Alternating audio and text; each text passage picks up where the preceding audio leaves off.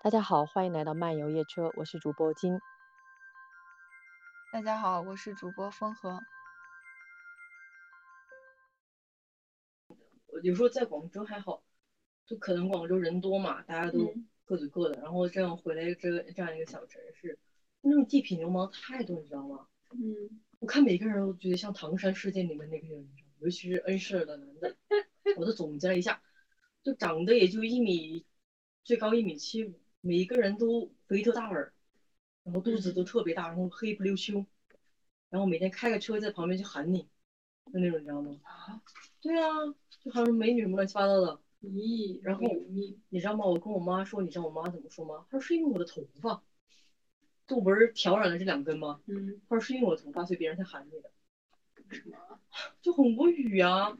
他们就把这种东西当做一个象征，就是你你你染头发，你纹身，你就是个坏女孩，所以那些人会找上你，是你的原因，不是他们的原因。然后我就问，我说那我在广州，我怎么没有遇见这些人呢？为什么我回我一回恩施就有了呢？嗯，这还是我的原因吗？嗯，然后关键是我妹妹，你知道吧？然后她不是喜欢就是穿一些那种性感的衣服，知道吧？嗯。然后你你这恩施的这些这些地痞流氓，牵着个小孩儿，然后呢还就是那个裙子不是短吗？嗯。他们就站楼梯下就这样看着。天呐。就恬不知耻，你知道吗？就可能国内的男的，他们就是你随便一个女的，只要是个女的，就是他把你当成一个器官或者当成一个什么，嗯，他他都可以。但是你说国外的男的就都不是吗？我觉得也不是，对吧？那国外不也有那种网站吗？就那个最有名的那个什么 P 站之类的。那你讲这个的话，我觉得是不是这样子？就是因为不是说国外的男的就比国内的男的要高尚很多，而是对于国外的男性来说，性更容易。他没有就是像我们这些传统的这样一个道德的去绑架你，比如说你结婚了之后你就应该怎么怎么样啊，你要承担起这个家庭责任，女性应该怎么样，男性怎么样？可是在国外的话，他可能就是对性他比较开放。要不然你说他们也有那种 P 站对吧？也有这种什么一夜情什么酒吧什么都有。那你说他比人高尚，比比就人就是男的男的之间高尚，那不可能有有有多高尚？只能说对于他们来说性更容易了。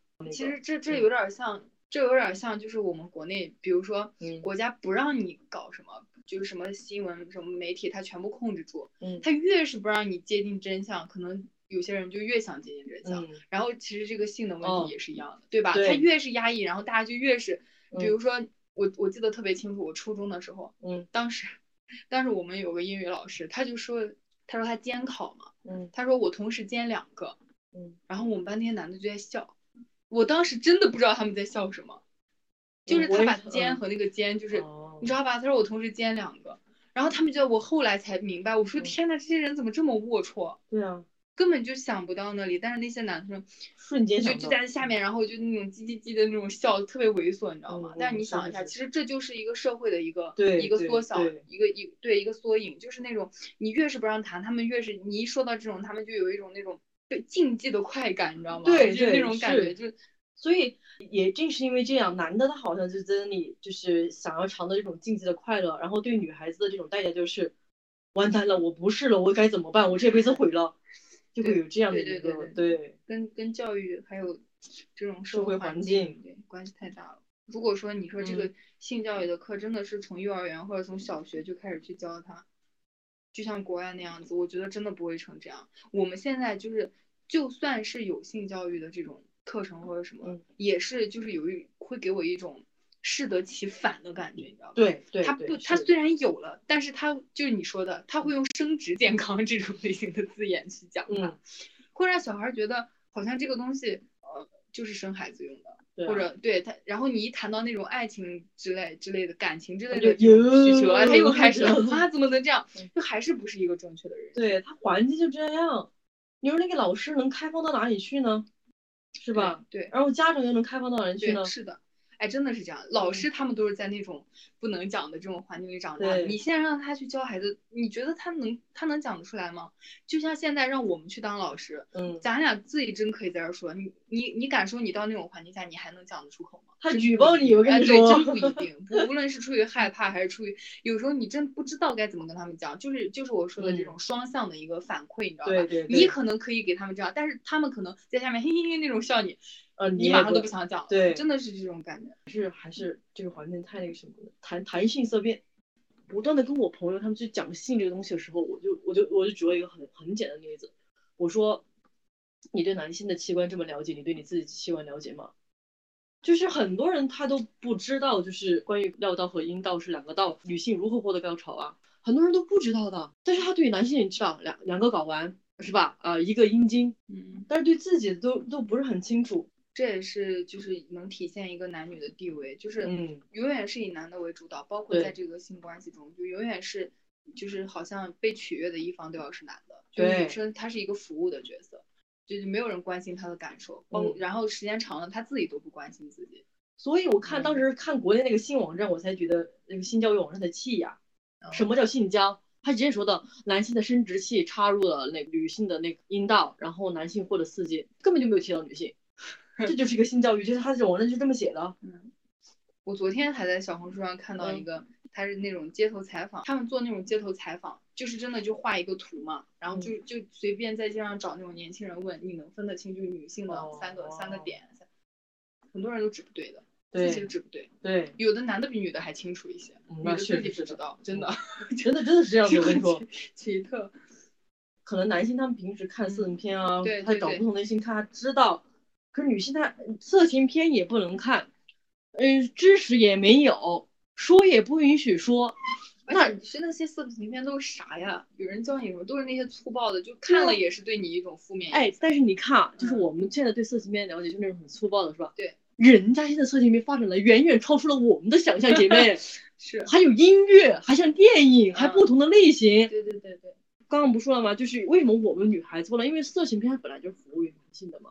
然后我上次跟我一个朋友讲，他就跟我两个争，那也有女性向的是那个那个片子可以看。我说嗯什么叫女性向啊？就是因为他说日本那边出来的嘛，嗯就是他挑选的就是比较好看的那种男性和女性，然后呢有剧情，故事发展的没那么粗暴，但是它本质上它还是一个服务于男性的一个这样的东西。你说这样的片有多少给女性看呢？我跟你说，我看过，就是嗯。在推特上，嗯。之前我我我不知道为什么就刷到了那个他那个人说他想找一些那种嗯。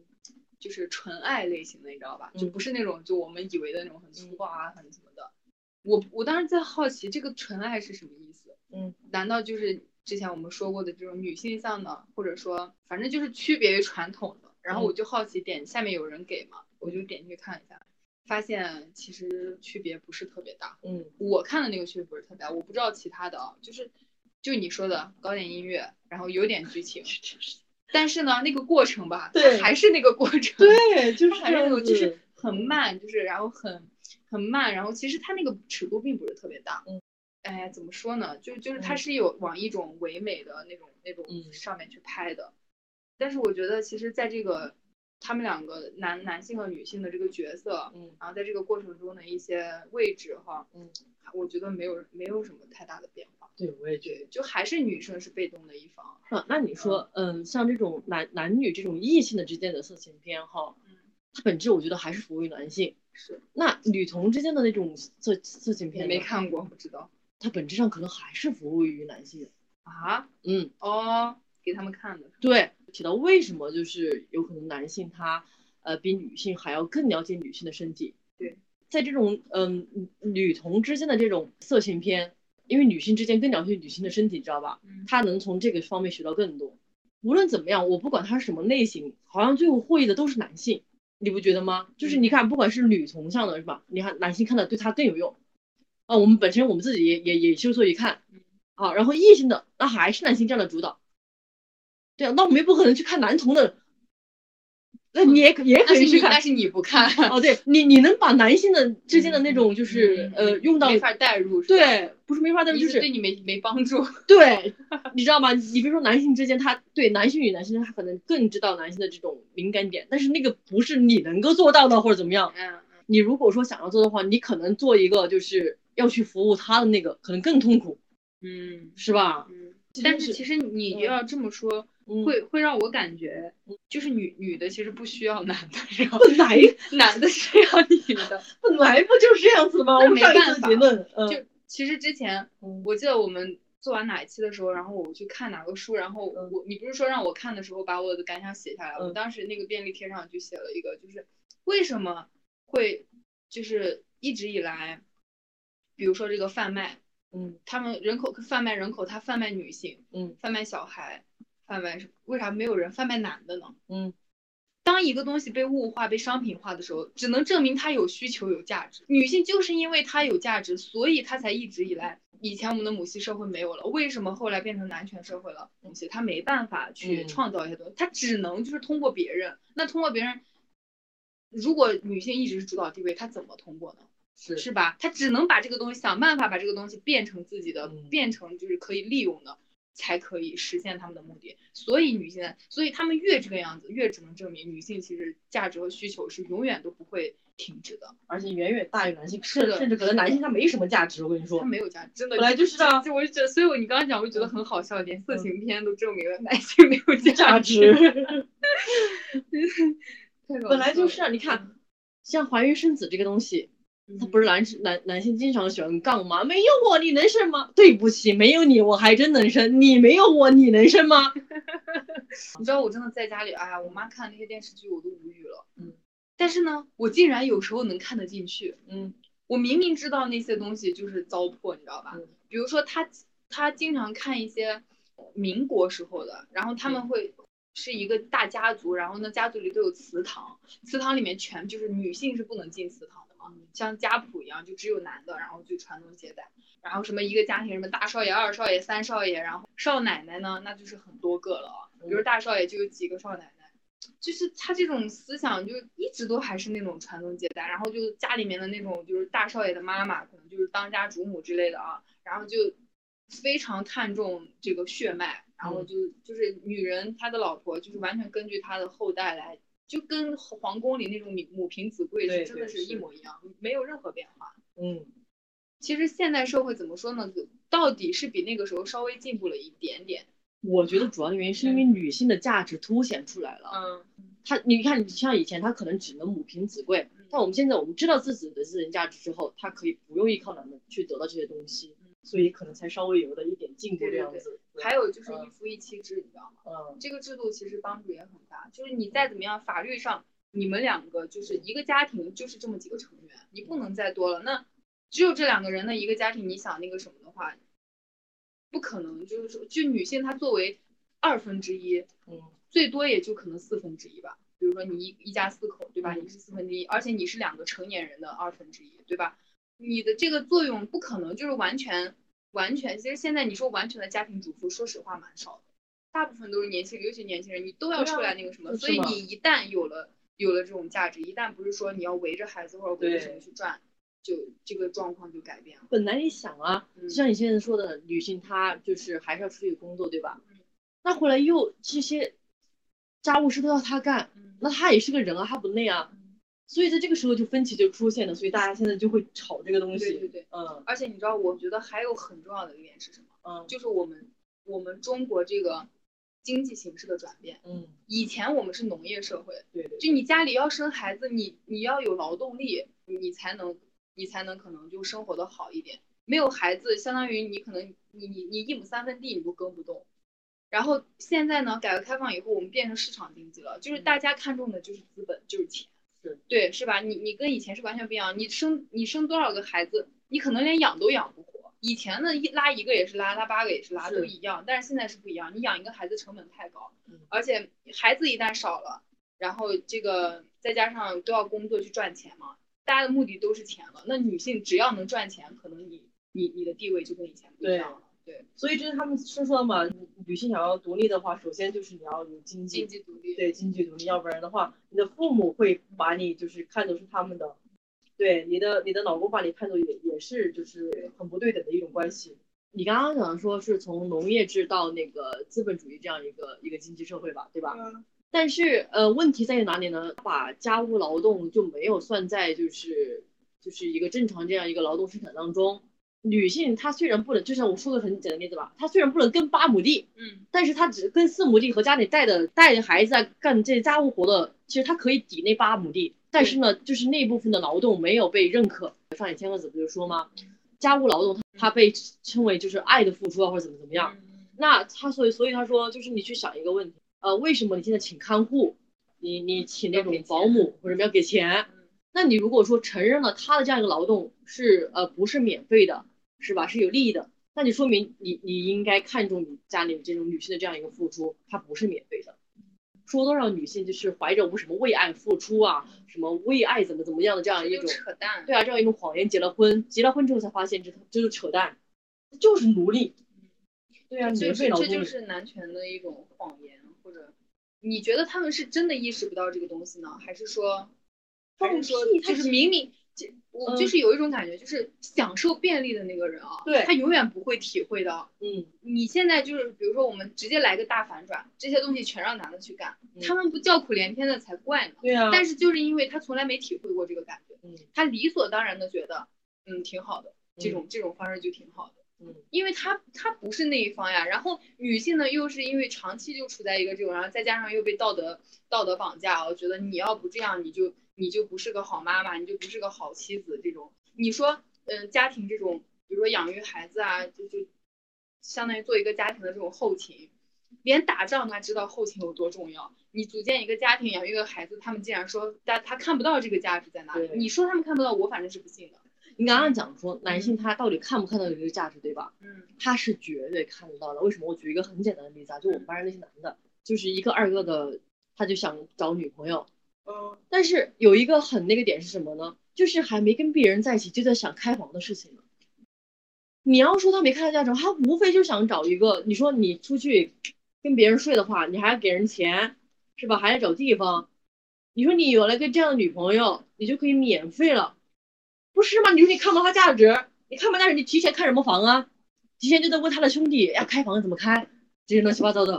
尤其是不相信什么的部队里面的，你你不觉得这很很搞笑吗？像一个极端一样，就是之前大家会觉得啊什么兵哥哥什么乱七八糟那证人，早都已经看破了。对啊，那个我觉得这种最大的谎言，就是后来你像这种部队里面的这种人，你了解多了之后，你才会发现好像是这样子的，就是一个排啊一个连的这样一个连长，他就会带他们去大保健。哦，对啊，一整个整个都去，你可以选择不去，但是你知道在部队里面就是集体主义。是吧？你不去，你你到底是怎么样呢？我我连长不是，而且而且要听命令嘛。我连长都这样说了，你这样一个呃小兵是吧？你你还你还拒绝我？你知道吗？就是我们这次就快毕业了，我们才得知班上这个人际关系啊复杂的不行。因为我之前我一直也不跟班上人来往嘛。那有啥复杂？有一个寝室嘛，跟你说吧，就我们班长，然后呢，他就是那种一直就是主持人嘛。然后去做，本来是声音主播，然后到现在他就做那种就是直播那种的。我倒不觉得就是说他这样做怎么怎么了，嗯，我是觉得他室友这样到处传他不好。哦，我们我们班长他不管做什么都是他的自由吧，虽然可能说你觉得你看不起他做直播，然后什么骗男人的钱或者怎么怎么样，好像觉得他好像很很低低贱或者怎么怎么样，对吧？嗯，好像你很清高的样子，但是。你知道那个女生就很，我觉得就很烦。她当着我们全班，我们我们都跟她不是很熟哎。嗯。她当着所有人讲，说白了就是她赚男人的钱嘛。嗯。但其实我觉得，你要不付出你真心，你赚他的钱，我觉得你你有本事。嗯。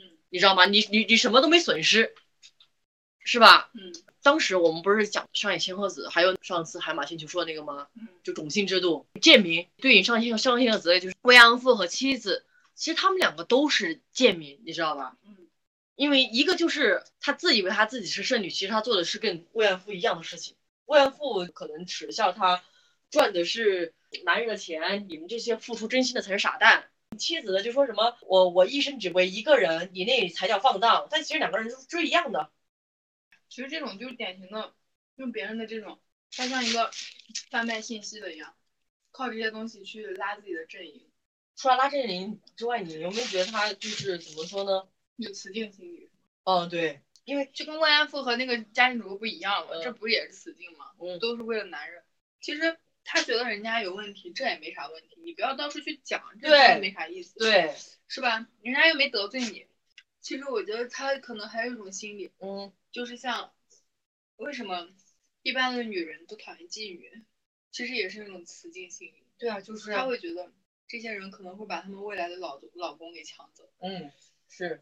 他们喜欢的亲亲老公、亲亲男友，会因为这些女人背叛他们，所以他会他没有把出轨的男人当做敌人，而把这些女生女人当成敌人。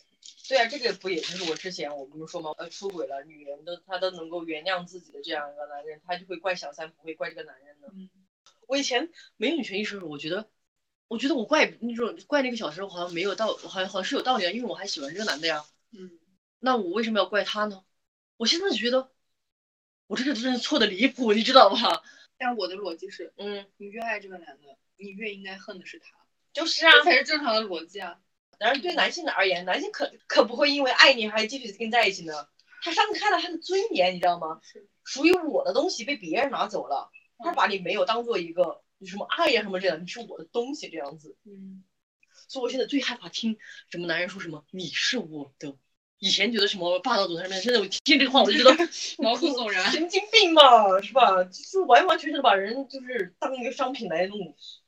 而且我觉得男的他真的好像思想跟女性不一样。就那个书上写的嘛，女性的同性的这种关于性那种渴求度会远远低于男性，可是男性呢，是二十四小时他想干这个东就是西，因为，我觉得就是因为女性自己就可以满足自己，嗯反而男性满足不了自己。男性他不是把女性当一种商商品吗？嗯那他在意比如说跟一些名模呀，或者是网红啊，或者是女明星上床的时候，他得到的不是说关于爱的一种表达或者怎么样，他纯粹就是为了一种，哎，我跟女明星上床了，我跟这个女的上床了，它是一种名誉，嗯，是吧？为了他的这种男性的尊严对对对对，加分项是吧？嗯嗯，就是他跟他买了块金表，什么买了一件名牌差不多。就是一样的嘛，所以他根本就不存在你说爱的表达方没有的，而且我觉得就像你说，他可能二十四小时手动或者是就是和别人做就差不多的，他他为的是什么呢？他为的就只能是这些东西了。为什么最坏者当政？为什么最坏者当政？中国共产党最大的一个问题是，它嗯哼没有刹车机制，它啥意思它不会刹车，嗯因为他自己是就是文革那会儿出生的嘛，嗯嗯然后他自己其实算是有感受过那个时代。嗯文革你你想一下，搞了多少年？他是文革，他是六六几年出生的，就是文文革开始的时候他出生的，然后文革结束的时候他应该也才十岁吧。他爸爸那代人其实是完全相当于在文革中度过了自己的 青春吧，因为文革它不是真的，我们说起来教教科书上是那十年，但是其实嗯从我们新中国建国以来，前面你看他搞了多少次乱七八糟的运动，嗯是吧？什么什么大炼钢铁呀、嗯人民公社呀，这种东西，在很大程度上其实是弊大于利的，你知道吧？虽然说有些东西它符合那会儿的国情，但是但是它也造成了一种。为啥没有刹车？那为啥要刹车呢？就是因为你在一条路上，你走的太太远或者太极端，但是你最后为啥会发展成文革？就是因为你没有在该停的时候停下来。嗯，对，然后当时你你说他说毛主席那个时候的很多决定，你嗯你说党内的那些高层，比如说像周恩来啊、邓小平啊这些人，当时也在党里也都是很有威望的。嗯为啥他们不制止呢？是他们不想吗？不是，而是嗯他们不能，对他，们做不到。从那会儿就奠定了我们党的基础，就是中央集权是吗？对，其实嗯就是这样，就一人嗯独大嘛，对没权力没有监督，就还说白了还是一些烂话。嗯就没有人能管得了他。所以为什么你知道邓小平其实嗯当时就是在那个一个什么会上的时候，邓小平有一次他是试图挑战江青他们的权的权威的，嗯结果因为那会儿其实毛泽东身体已经不行了，你知道吧？嗯，但是他也没死，然而他还是要通过四人帮啊这些来帮他把牢牢把权力掌控在他们的手上。然后那几个人呢，又又又都不是什么好鸟，你知道吧？其实是嗯好鸟的，也不会真的跟着他胡作非为的。那个邓小平他就想在那个会议上去很委婉的提出了一些一些建议吧，结嗯果那些人就嗅到苗头不对，嗯就把邓小平给搞下去了。邓小平不是被抓起来了吗？那会儿，后来是毛泽东死了，周恩来死了，才就是后面是谁把他给弄出来了？作废，因为你一旦跟他们不按他们的意思走，他们就要搞你啊。就是这种你永永远都在内斗，党内的内斗从来没有停止过。然而为什么就是你说为什么总是恶人当政？那掌握最高权力的人是恶人，那好人能活吗？根本活不了呀。你顶多也就是不跟着他们一起，你该做什么做好你的事儿就行。但你想反对他们，推翻他们，那你一定会马上被搞死。他们的鼻子可比狗还灵。所以为什么邓小平一上台，他第一件事干的是啥？废除领导人的终身制。我们以前党内领导人是终身制的，你知道吧？哦，所以邓小平他当时就说过这句话，他说这个，他说这个这一点太可怕了。然后你看现在，他又他又相当于是到那个时候了，他想当多久就当多久。所以我觉得就像我们之前讨论的，他没有绝对的好人的。你本身你爬到那个位置，怎么可能就是说要好人的东西呢？只能说是相对的吧。然后呢，人家怎么说的？嗯，就是刚刚你提到的，权力一直腐化，绝对的权力则绝对会腐化。那就是你刚刚说呢中央集权呢？对，绝对的权力，那当然就没有刹车。对，然后就会集权主义的独裁者。可是全世界的，我真的是慢慢的才发现，嗯，共产主义、社会主义都是一样的，你知道吗？共产主义、社会主义，对，这不就是一样的吗？不是不是，我的意思是说，全世界的共产主义或者全世界的社会主义都是一样的，嗯，就是马克思主义，你知道吧？嗯嗯嗯嗯嗯。我们可能以前我们会有一种认知，会觉得说，马克思的思想是对的，只是他们没有按他的思想去走。是。但是其实现在就是他的思想就是有，但是我们从来没有质疑过他。嗯。你知道吧？我们总觉得是可能后人实践的不行啊，怎么的？然后有有的人还会说，就比如说列宁嘛，嗯，列宁他当时最开始苏联在苏维埃政权在他手里建起来的时候，第一代弄得多好呀！你说白了还是一个人在把控着这整个国家制度或者党内制度的一个走向。他说什么？你你你你说你你不是集权，你是什么民主党内的民主集中制之类的啊？嗯，你几个人一起什么天天开什么开什么民主会议之类的。但是说到底，他是最大的。列宁本身这个人，他的修养是很高的，他的马克思主义修养，包括他的一些，就是因为他从小不是在西方长大的嘛，所以他是对全世界的这种政治制度，他都很了解的。嗯，他不是说你只有小学文化，你你这个你说谁呢？就是你这个文化修养，包括你的政治修养，这个东西太重要了。为啥列宁他会把把整个就是苏维埃政权搞得那么好。首先，他是一个非常有爱的人，他是真的很关心民众，你知道吧？你你你一个人，如果你你没有这种大爱，你没有这种，就你本质本质上你的骨子里，你你得是一个善良的人。虽然说你爬到那个位置，或者说，嗯，就是你到了这种绝对的权利的位置上啊，可能你会你会需要做一些权衡或者什么，会被同化。但是一个人的本性，我觉得其实是蛮难改变的。嗯，就是他，他一定是会有取舍，但是为什么后来苏苏苏联一直就是慢慢慢慢一经了几代，然后到戈尔巴乔夫给解体，真的不是说一个人的努力，是从列宁之后，他们苏联就没有一个好人，你知道吗？没有一个人能能能就是怎么说呢？就没有一个人能脱俗，从斯大林。你你说斯大林其实他前期还是很好的，但是他到了老年，毛泽东为什么老年成了那个样子？因为斯大林是他的偶像呀，一样，就是完全到了老年就有一种我想向天再借五百年，听不进外界的建议，觉得哇，我 这么丰功伟绩，那历史上不得给我浓墨重彩一笔？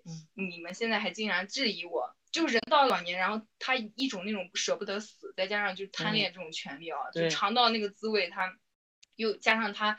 这些功绩就满足了他作为一个男人的那种尊严或者那种欲望的快感的那种感觉。他们俩到老年都犯了这个毛病。就是斯大林，但是斯大林其实比毛泽东还比较好的一点是什么？他其实，在毛泽东他比斯大林缺的就是他老年缺乏一次打击。嗯，斯大林他当时其实他前期的时候其实也是根本听不进别人建议，包括在打仗的时候，其实他并不是说，呃，多么专业的一个一个。就是军事人才吧，他管理国家各方面他可能还行，但是你真的论打仗的话，他还是得要左膀右臂，他不是一个人可以就是多牛逼，所以他其实，在战争上他犯过错误，但是他前期就是因为他前期就是老是，太自大了，他不愿意去听别人的一些想法，就是有时候直接把人家很有经验的人的那种给否定掉。但是后来他就在一次战役中吃了大亏，死了很多人。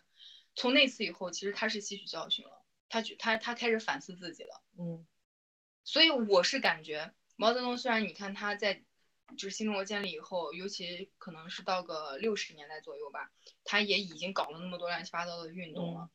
但是那会儿他已经在人民的心中变成一座神了，你知道吧？再加上没有这种直接的，呃，打击。哎，对对，就是没有说一下。但其实三年自然灾害是人为哦，只不过我我现在不清楚的是，是大家主动把这个责任归到了那些呃，就是什么自然灾害之类上面，还是说，嗯，因为甩锅一向是我们党的一个长处啊，就是他们自己就是甩锅或者怎么样，就是把人民给洗脑成那个样子。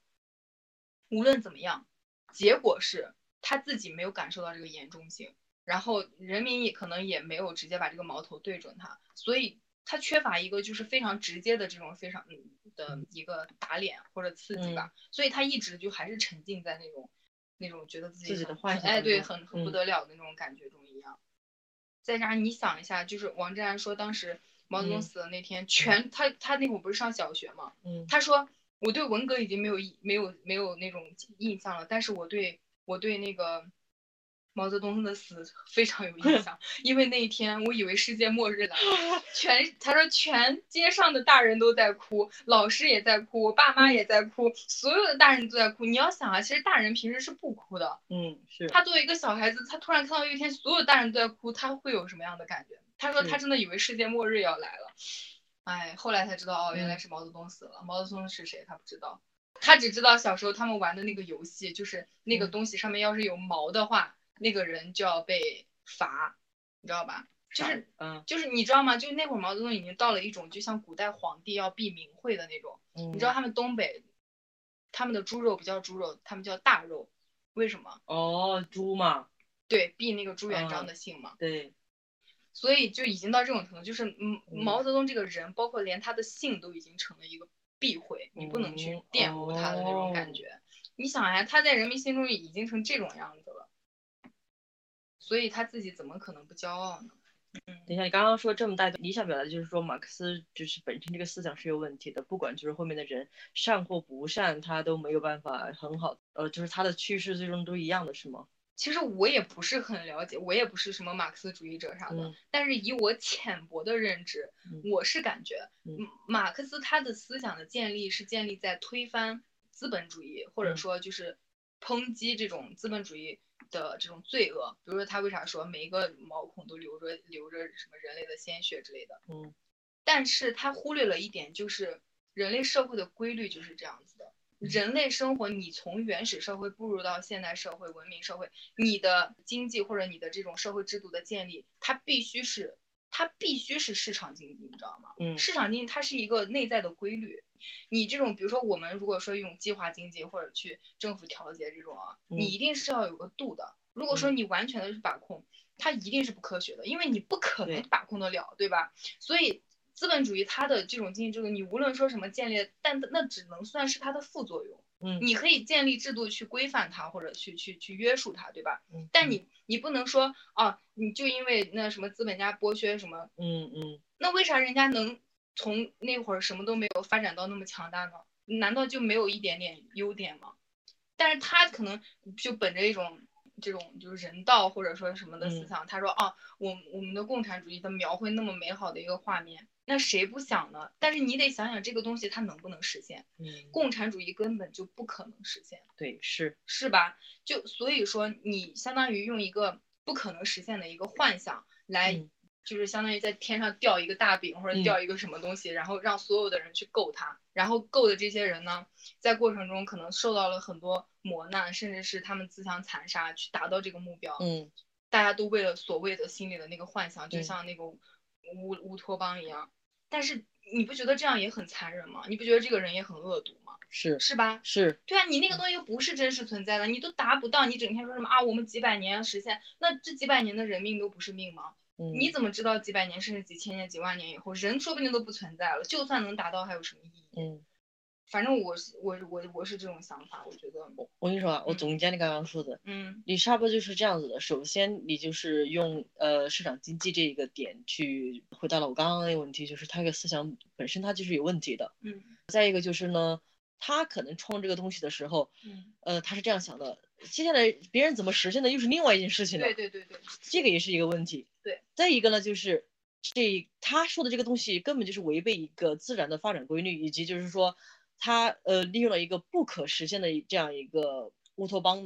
你真的可以看一下这本书，嗯 你 我觉得你是不是跟海耶克是 是朋友啊？啊，真的对他第二段就讲的就是伟大的乌托邦，哦，然后他一直把怎么讲的呢？他一直就是把呃，就是虽然我看的不是很明白，因为他真的这语言真的是我也不知道发音还是怎么样，很晦涩。不好读他一直把呃社会主义和希特勒、纳粹进行一个对比。哦，就刚刚你提到这一点，所以我刚刚一直为什么问你个，他他也提到了，就是为什么不不管是什么样的社会主义，它最后都向都会走向纳粹主义呢？嗯他他他已经把这个相当于是等同了，嗯嗯就是一个因为纳粹也相当于是一个极权主义，嗯，对吧？但是纳粹声称的是什么？声称是自由民主，对吧？啊对对，然后他刚刚也他他在这本书里面也提到了计划经济这个东西，嗯然后他刚开始怎么论述的呢？他他从自由主义去论述，嗯他说自由主义并不是说你比如说像呃市场啊或者怎么样的话，就就完全放任或完全不管控了。那自由主义它是承认什么？承承认竞争嗯，才是一个经济发展最好的一个模式是对嗯你比如像我们社会的这样一个电视剧发展怎么样？它就是因为没有竞争，你看多么拉垮啊，是吧？？他还说什么是为了保护国家啊，保护这样的一个文化输出，不让别人的国家的文化输出输到我们国家里面来，输入到我们。所以，但是你看，自从封闭了之后，它完全没有了竞争，它就干干脆就摆烂了，嗯是吧？他说自由主义利用政府去和国家使竞争能够达到一个最好的一个这样一个状态对。所以他刚开始在辩论什么是自由主义，然后呢，自由主义和社会主义这个相差点在哪里？那然后他又说，呃，那社会主义和纳粹主义它的相似点又在哪里？很多就是研究社会主义的这样一个学家，刚开始都是抱着一个对社会主义、就共产主义这样一个幻想去的。但是他在研究这些历史，就刚你刚刚说的，不是斯大林，还有这个呃列宁，然后他们这些历史，他最终都沦为了一个模式。这是为什么呢？就像你刚刚说的，说是不是全世界的共产主义社会都是一样的？嗯，所以我觉得你说的是有道理，就是他马克思那边就是出了一个有问题。就是有问题。对，其实我你说纳粹啊，纳粹其实它它最主要的是嗯一个民族主义，嗯就它是个极端的民族主义，它对其实跟很多宗教是有点像的，就比如说像伊斯嗯兰，嗯他们有一些就是，然后你思考一下这个啊，嗯就是嗯就你就用咱们国家来举例子，嗯其实也不用咱们国家，那最典型的社会主义国家不就我们和苏联吗？对嗯吧？他们我就像我们当时推翻封建封建社会，嗯我们觉得这个封建社会太落后了，太怎么太愚昧了，然后要推翻它。但是呢，他说我们不能走资本主义，我们的国情不适合，我们只能走社会主义，社会主义。嗯这是当时毛泽东他们建立的共产党，就嗯是是这样宣扬的，对吧？包括嗯我们后来教科书上都是这么看的。嗯可是你看一下他们的方式，他们整天就是宣扬说什么啊，呃，资本主义他们都是靠掠夺，对吧？嗯他们靠靠掠夺，然后来进行原始积累，然嗯后才有了资本，才开始。他说我们不这样，对吧？我们不能去这样，觉得他们觉得这样很恶毒、很邪恶，然后很不人道。然后现在说他们，所以以此来抨击说他他们所说的什么这种自由民主都是假的，都是虚伪的。他们自己都是什么踩在雪上一步一步走过来的这种，说什么向上推个几百年都是强盗，都是土匪。可是呢，你这样说别人就证明你你很好了吗？你说共产主义，你说我们的共产党，他当时发家的时候是怎么发起来的？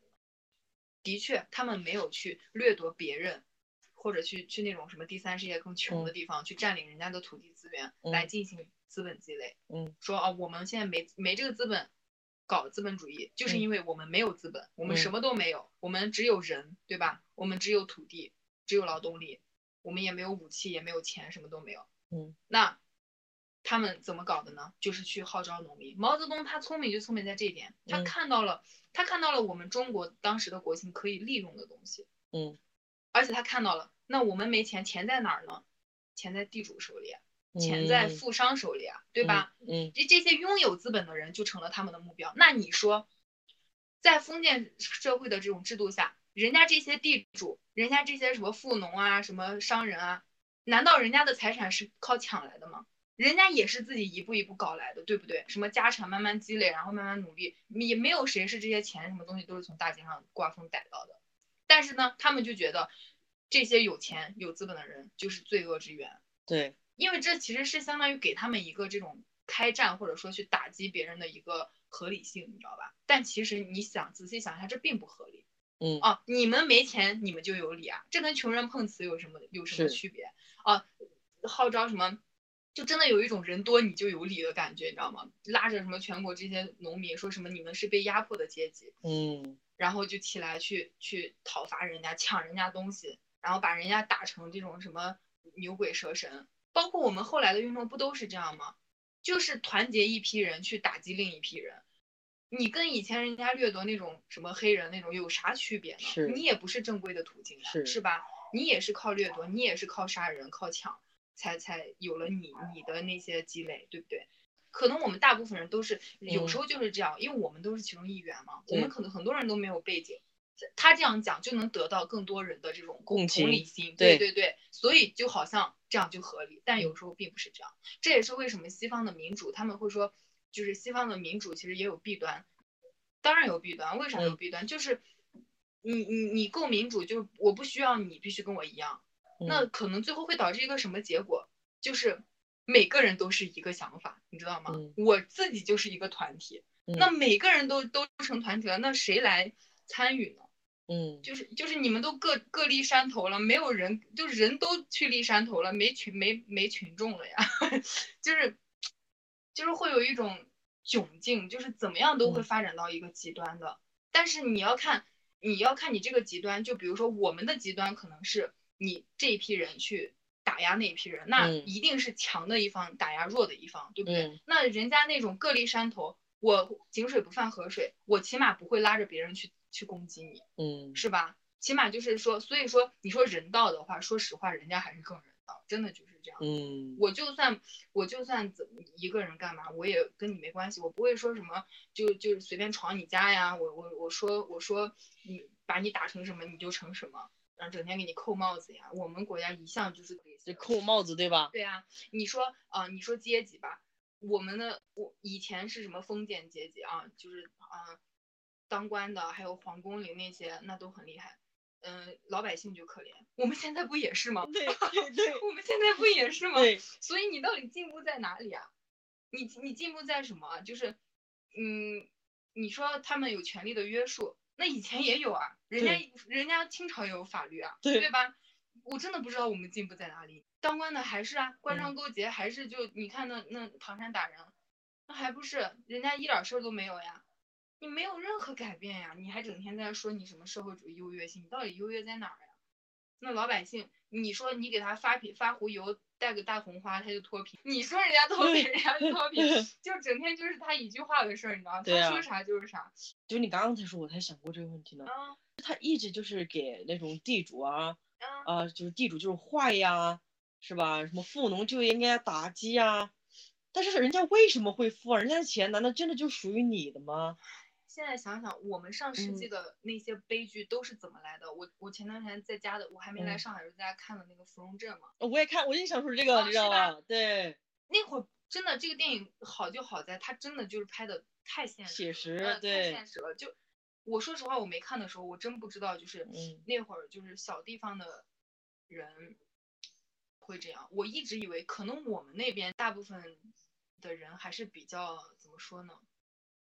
就是我没有想到一个那么小的一个地方的嗯当官的，他也可以有那么大的官威，你知道吗？我越小的地方越会有，好吧？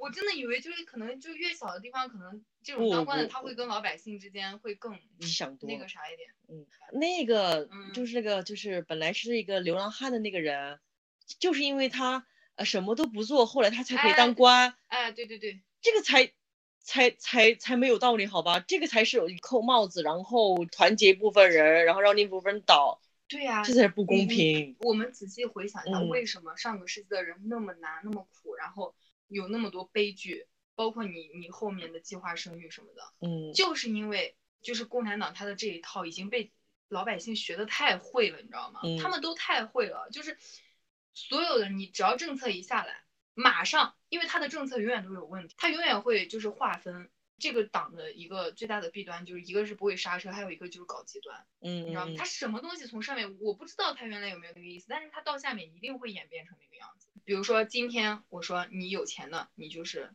你你就是什么资本主义的走狗之类的，然嗯后我我我这些没钱的就可以就起来把你打倒。就是有很多人会做那种研究嘛，就对社会主义。就是这个人哈，他是列宁的老朋友，他说他自己也不得不承认，史泰林呃史他是史泰林应该是他们斯大林，史泰林对应该就是他们那边哦，他们那边的，我就是我想跟你说这个 哦，我真是醉了。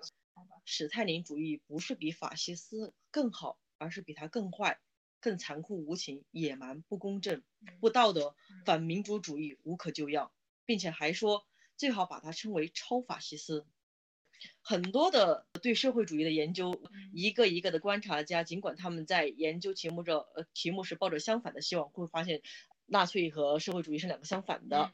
但是呢，却发现法西斯主义与共产主义在许多方面都非常的相似嗯。好，然后我给你念啊，史泰林主义就是社会主义，它是国有化和集体化的，虽然是不可预料的，然而却是不可避免的政治附属物。这两者都是史泰林赖以建立一个没有阶级社会计计划中的一部分。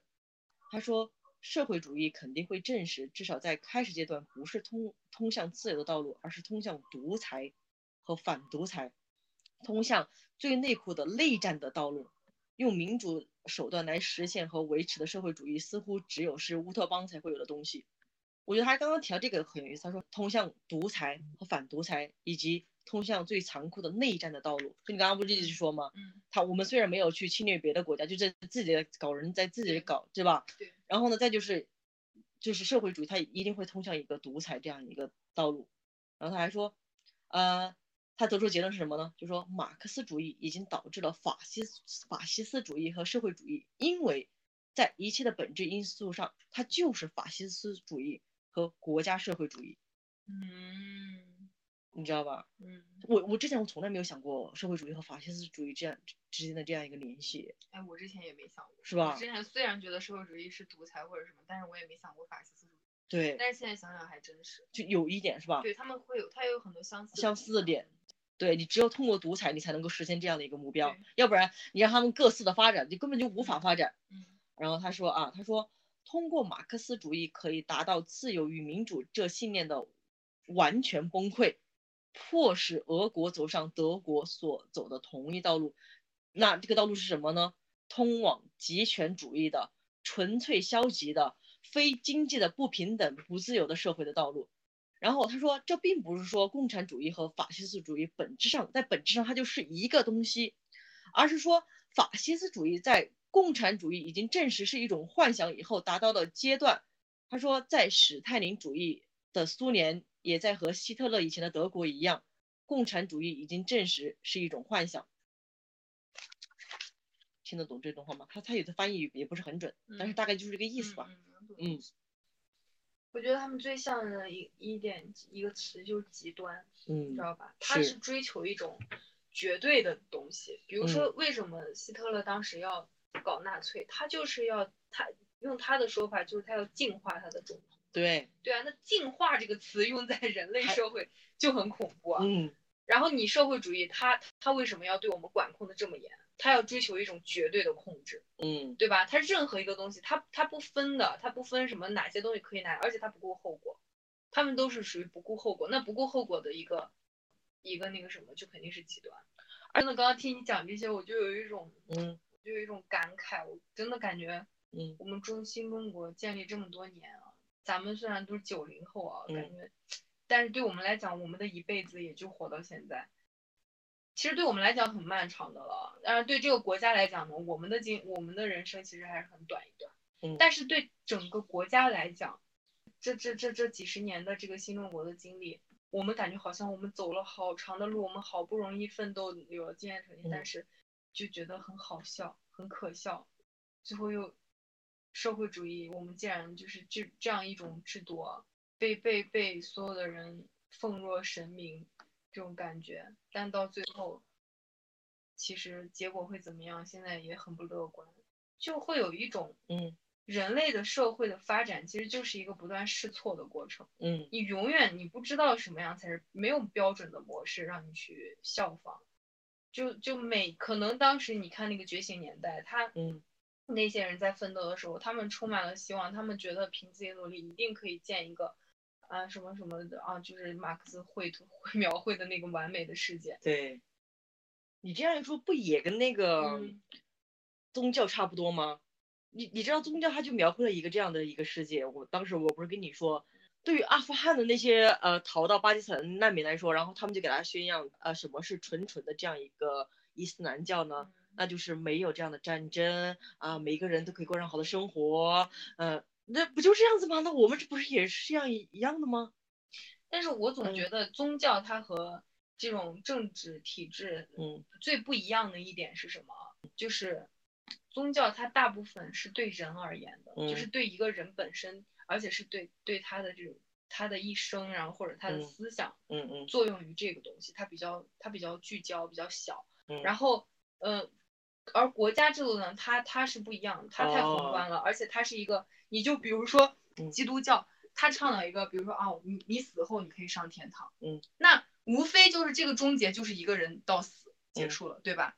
那没有人知道死了以后会怎么样，那每一个人他到死这个东西就结束了。可是你说民就是民国时候那么多人前仆后继的为了新中国在在那个什么，甚至到现在肯定还有很多人还是抱着很大的希望，就是嗯。我们有几代人甚至几十代人的这种努力去奔着一个目标，它跟宗教其实我觉得是不一样的，这个代价太大了。不是，我不是说嗯。它两个是相同的东西，嗯嗯。而是他们在宣扬一个东西的时候，他们对个人的这种，嗯，他就给你对，就是啊，是。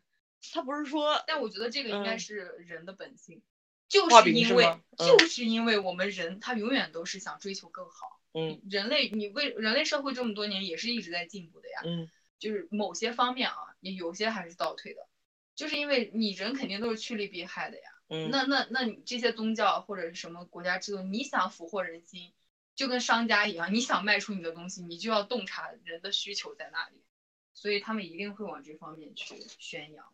你不觉得吗？你要这样一嗯对比，你会发现，无论是国家还是宗教，他们其实也像一个市场一样，对吧？整天说什么市场经济不行，难道他们不也这些教徒、这些民众，难道不像是他们的顾客吗？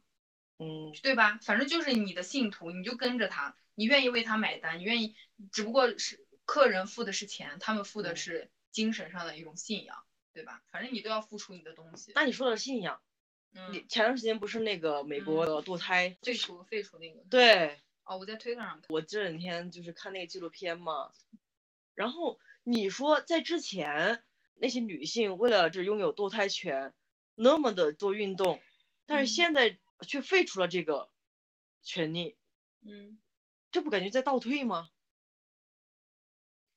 而且我到底应该怎么去理解？嗯呃，这是我们就是女性自身的权利，我堕不堕胎，对不对？嗯他们不是信基督教吗？就会说这个不是你你的权利或者怎么怎么样，你是在抹杀一个生命，这跟你的权利无关。嗯我不能够理解他们就是有基督教这个信仰人，他们他们为什么不让你堕胎呢？对不对？就像你说的，人死了就是死了，他就到这个点就死了，我怎么知道死之后死之后到底是怎么样？你知道吗？我觉得这就是西嗯方他们总是说什么民主、自由、人权这个东西，现在不是我们国家很多就是粉红或者什么，他们嗯会用会用这个东西来反抨击，哎，对对对，嗯来抨击他们，就嗯说啊，你整天说什么西方民主、自由、博爱什么的，其实他们也可怎么怎么怎么了。对就是说他们发展到一个极端也会怎么样？就像这个，嗯肚子里没成型的人，他到底有没有人权？他们会争议这个，你知道吗？包括就外国，他们不是很像日本，他不是说完全没有死刑吗？但是他死刑很难。废除死刑的这些国家的人是怎么想的呢？他们认为死刑犯就是不能说死刑犯，就是说罪犯，他们也有人权。他们虽然杀了那个人，但是他们的生命也不由任何人掌管。就算我们有法律有什么，我们没有权利去决定一个人的生死。他会这样想。包括当时那个张嗯莹莹的案，那个克里斯滕森被为什么陪审团达不成一致呢？就是都已经这么残忍了，就人神共愤了，都嗯恨不得马上把他就千刀万剐了。可是他们竟然达不成他死刑的一致意见，我就觉得这就没法理解呀、嗯，但是在西方社会，他们就没觉得有啥，这是他们可能比较常规的操作吧。我真的觉得有信仰和没信仰的人，我们无法去思考他们的一个，没法？真的没有办法。，对，人类的悲喜并不相通，你知道吗？人类的，就是你在不同的这种制度、不同的环境里，嗯，你成长出来的完全是不一样。所以我们脑子还是最好去思考一下我们这个，嗯就是从过年我们不是开始关注女权了之后，那个时候就开始发新闻，呃，刚开始三胎政策，嗯三胎政策之后呢，官方下场锤吗？锤女权，嗯，就不让你就是不让你说说这些东西，然后包括你说独立女性，你都是有错的。后来再就是成立了卵子库，女性做人流不不允许随便做了，嗯他就一步一步一步这样的收紧的。到后来他们呃倡就倡导一个合家欢，我只能说他现在聪明了，但是没有办法。就嗯。嗯，其实他们现在做的一切努力，嗯。都是在弥补当年，就可能计划生育是一部分吧，嗯。但是再加上计划生育是一个很很很大的一个过错，但是呢，嗯，前面肯定还有其他的原因，因为包括我们为什么现在人口会就是那么多，就是因为当时在差不多七十七八十年代那会儿，我们是也有过一次，就是像日本他们那种类似婴儿潮的嘛，出生率特别高，嗯。但是这种潮它不是说会一直存在的呀，你你就是那个潮流一过，这个人他会在这里，对吧？你的人数会维持在这里，那嗯你后面不能保持的话，它有它有下降，那是很正常的，因为你不可能一直保持那么高的生育率，再加上你现在市场经济啊，然后这种城市化，对吧？城市化也是就是生育率下降一个很重要的原因，嗯，对吧？大家都都忙着挣钱那么累，我靠，然后还有农农村的到这边打工，谁有精力生那么多孩子啊？年轻人买套房，对这个地产经济也是一个扼杀生育率的一个一个大大元凶，再加上雪上加霜的计划生育，然后再加上中国这个重男轻女的思想，你所有的东西组合起来，嗯本来他不计划生育的话，其实可能这个进程会慢很多很多，就是因为当年的计划生育太就是持续了太久，而且程度太太太激烈，就导致了现在这么快我们就进入了日本的状态。你知道我们现在生育率已经很低了吧？嗯对，对，就是我们现在的，他说是那个叫叫什么一个数据的一个一个学术名称我忘记了，就是相嗯当于一个育龄妇女，她就是就是你分配下去就是可能只有两个孩子，但是呢这个是很低很低的，你知道吗？我们嗯好像觉得很多，其实不是很低，这个数字它甚至还有些像一点几的，你你像日本，它已嗯经那么生育率那么低了，包括韩国，韩国比日本还低。但是他们也就差不多一吧，零点几、一嗯一点几，这都已经是非常低的。但我们现在就这个水平，嗯，我们但是呢，现在官方它一直在造假，你知道嗯吗？它数据它不让你知道，就是真实的数据是什么样。然后没办法呀，大家好像还觉得很乐观，我说什么我们虽然是在往日本的道路上走，但是应该没那么快，但其实很快的。我们这个基数，它它一旦进入这个历程，它会更快。我包括我们现在的这种，为什么我现在都不想交社保，你知道吗？嗯我们因为我们国家这个社保制度，它是就叫什么，就及时支付还是之类的，就是现支现现付现支之类的，我就不知道是，反正意思就是你现在放进去的钱，它不在你个人的账户，它在嗯一个国家的集体的大账户，嗯，但是这个大账户是谁有需要他就拨给他，比如说我们现在交的钱都在这个库里面，然后这个库里面钱就是全国的这种什么保险啊什么的，他就该给就给出去了。可能你你你你现在为什么钱还多，是因为你现在劳动力多，你年轻人多，交的钱多。哦，但是等这些人都老了，大家都不挣嗯钱了，然后都等着国家给钱养老了，哦然后年轻人越来越少了，嗯钱越来越少，这个资金库缩水了，到时候嗯可能我们就没钱了，你知道吗？养嗯老压力会越来越大，到时候可能我们这代人交的社保，到时候你想等你想要拿钱的时候，已经没有钱给你了。对，嗯然后那个时候年轻人压力也很大，他们要养嗯很多人，他已经养不起就是所有的人了，嗯，还要养自己，对吧？所以很不乐观。所以这是为什么他让我们生三胎，然后是创造更多的劳动力，对吧？嗯就是永远永远，为什么这个嗯人口问题对对一个国家，就我给你推荐这个王志安，你真嗯的可以去看看他，我就是看他讲这个，就是二十年后中国这个人嗯口危机会到一个什么样的程度。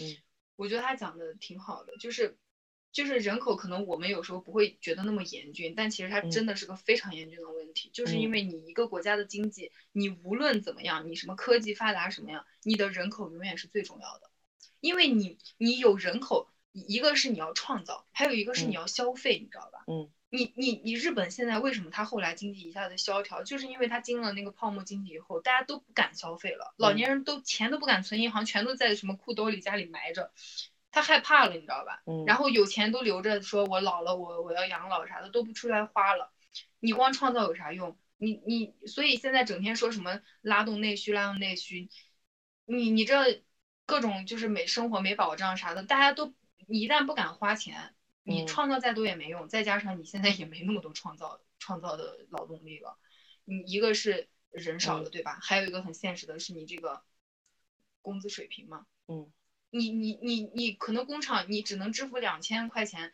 人民币，你才能维持你的盈利。你可能多支付一百块，你这工厂就要倒闭了。那没办法呀，工厂不能多付，但是你这个钱你又招不到人呀。对啊，人家一个月挣两千活不了呀，嗯，所以人家不干这个。所以你这就是一个无解的东西，你知道吧？是个就恶性循环，没办法。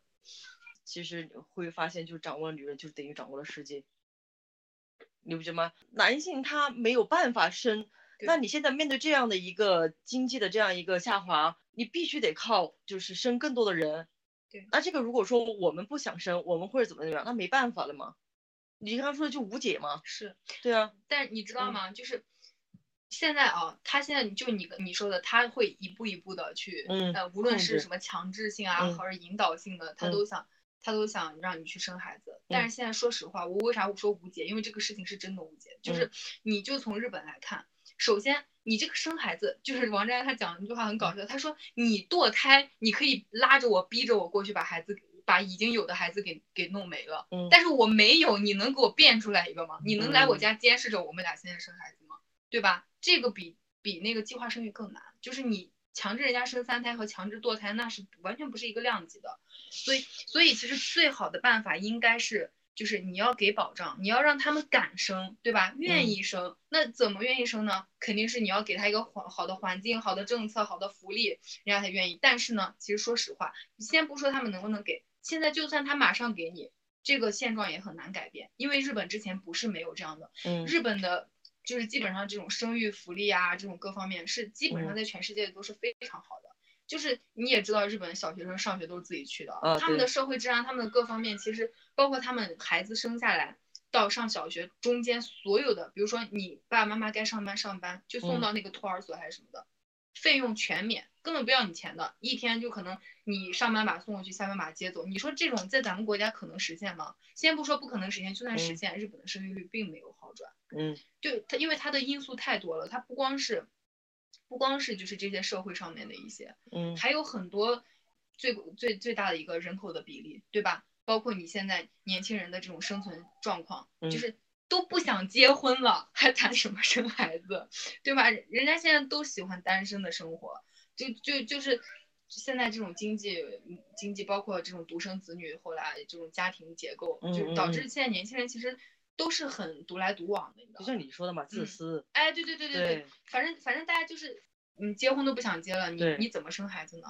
嗯，对吧？然后你就算结了婚，人家就想两个人一起，就是呃，世界末日来了，死就死了，嗯然后自己玩好就行了，还有什么还也不用担心钱不够啊，然后孩子教育不好啊，然后家庭关系搞不好啊，乱七八糟的，都是这种都是这种，就就是你说的这自自私的这种心理。太多原因了，真的不是说你你现在想再去，你鼓励归鼓励，我理解他，因为他已经意识到问题，他他害怕，他要赶紧去弄，不然的话，真的最多几十年，这真的要崩溃的。这就是他们现在要付出的代价，真的没有，就是天道好轮回。当时他们做了多少孽？你知道当时计划嗯生育的时候有多少黑色产业链吗？就是嗯贩卖孩子，嗯贩卖孩子就直接卖到国外去。他们那些当地的那种官当官的，就直接就是暴力，你知道吗？把人家孩子拖过去，都已经八九个月大了，把人家堕胎了，然后把人家孩子卖到卖出去，要么就是已经生出来了，因为交不起钱，就把孩子嗯弄走、抢走。你让我，你刚刚在说这些东西的时候，我嗯脑海里画面就是什么呢？在养猪。现在猪有了思想，尤其是母猪，还有感觉他们就把女性当，你知道吧？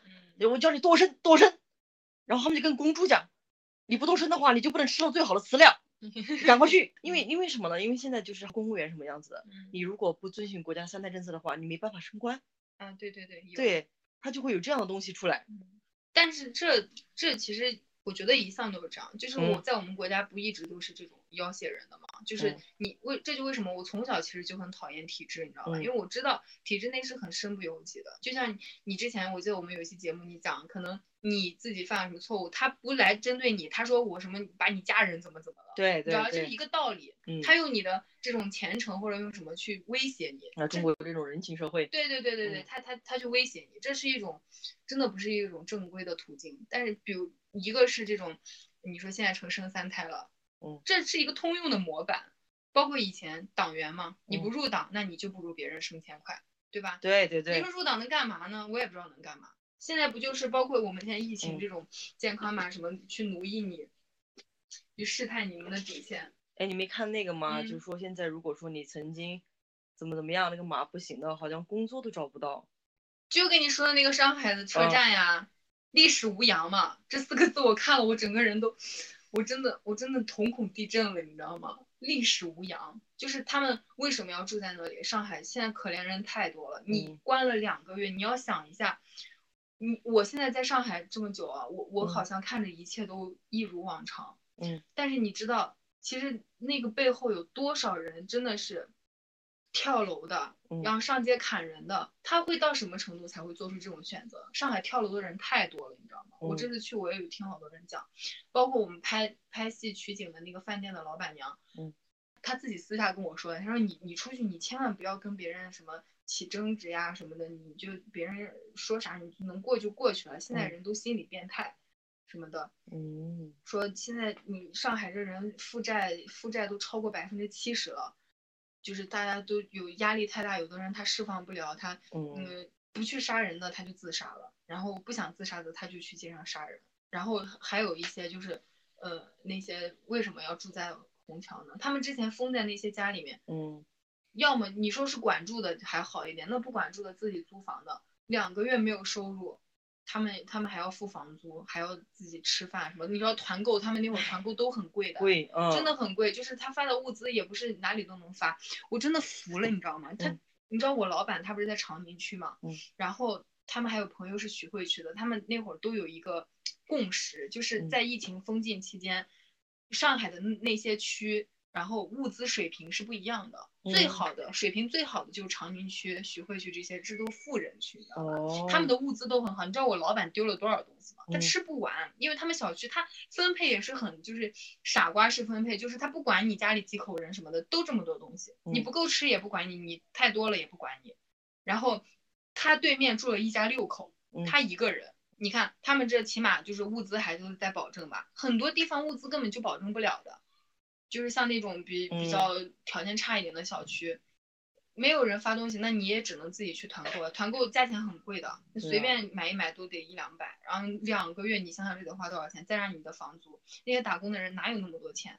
包括我老板跟我讲，他说他之前就有一个群头的一个，就是认识的一个厂工嘛，他们嗯厂工就是，嗯，说什么那会儿因为是刚过完年过来嘛，回家都把之前挣的钱就给家里用了嘛，来嗯就是就是来上海赚钱的，谁来上海是消费的呀？嗯都是来赚钱的，就没钱了才来赚钱，结果就被封在这儿，不仅不赚，还一直要支出，都穷的不行了，都可特别可怜，说有些人都真的是不想活了，你知道吗？就很惨。压力太大了。对啊，那些在虹桥的人，他们真的就是山穷水尽了，连回去的一张车票都买不到，手机欠费了都没法交，没有网，然后屏幕摔得稀碎，就还在那勉强在看，然后吃不起饭，就是跟着那种大家抢那种团购的面包，什么六块钱吃三天，就这种，然后睡在那个公厕里面，什么洗漱呀啥的。女生哦，而且看起来就不是那种说什么大妈呀什么的啊，就是嗯那种年轻的女孩子，哎，很可怜的。其实以前我在嗯嗯地铁站或者车站会见一些那种睡在地上的人，嗯但是他们不是天天在那儿，他们可能有时候只是就是赶路嘛，在那休息一下，嗯而且大部分都是都是大叔那种男的，就女的对对对其实我真的很少见，没有见过的。现在就是哇，到处都是人。我这次去还好，可嗯能被清理了，你知道吧？他们他们也会赶人的，不可能让你一直在那儿住。就这，你还生，对啊，还生，还还要还说在后来说不是说又要封嘛？嗯，我其实看他后面那些操作，我就我自己判断他是，所以我那会儿要不敢买票。对，我觉得他不会再就大面积封了，嗯，根本禁不住了，上海经济都已经不行了。我不会耕田吃草让人下注，什么理由发明什么叫马子？难道是下两匹马为你生个儿子？我没有兄弟聚会那些幌子，还可以祝华小也当做没事。仔细想想，你就会知道谁才是傻子。我笑得柔软，心却比铁还刚。世界男人称王，女人却什么都可。不要再说要进厨房能出厅堂，不要再说要会铺床又能着床。这个世界没有女人该怎么办？你想，你想，不要以为西装革履就是战袍，不要以为羽毛围裙就是渺小，信以为真连续剧里的那一套，皇上吉祥，简直可笑。